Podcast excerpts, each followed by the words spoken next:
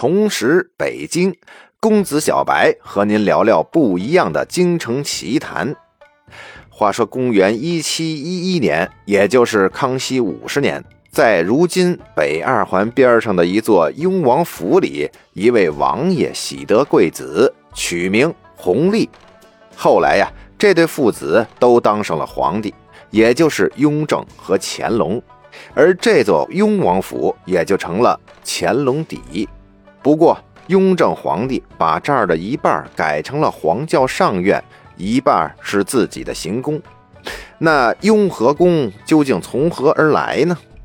话说一七四四年，乾隆皇帝登基的第九年，他把自己出生的地方乾隆底改了个名字，叫雍和宫。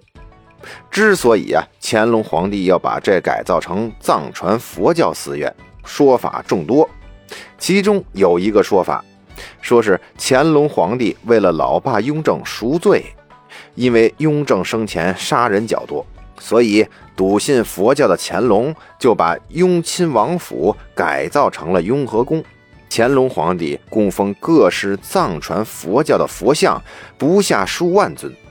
还有一种说法呀，这其实隐藏着乾隆的一份孝心。一七三五年，雍正去世了，按照惯例。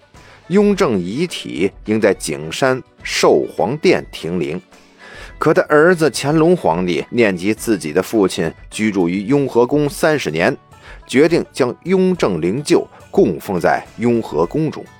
这一决定可不得了。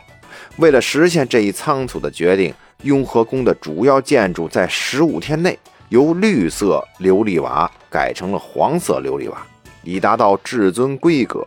这可忙坏了当时的工匠们，而门口的三座大牌楼也是那时候兴建的。正中间这牌楼上是乾隆皇帝亲笔题字“环海尊亲”。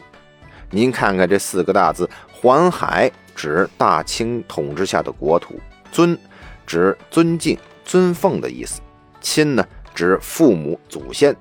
也就是说呀，“环海尊亲”。指的是普天之下应共敬奉父母祖先，把尊亲的态度放在雍和宫的正门，既可追思父亲雍正皇帝，又能将孝心潜移默化地影响百姓。乾隆皇帝的做法可谓一举两得。不过，无论是尽孝版还是赎罪版，咱们都可能小看了乾隆皇帝的政治远见。按照雍和宫里的碑文记载，安葬及藩定国家清平之基于永久。这是清朝康雍乾三代为了保障西藏蒙古地区政治稳定和领土完整实施的一种策略。所以啊，雍和宫改成喇嘛庙，完全是治国方略的政治需要。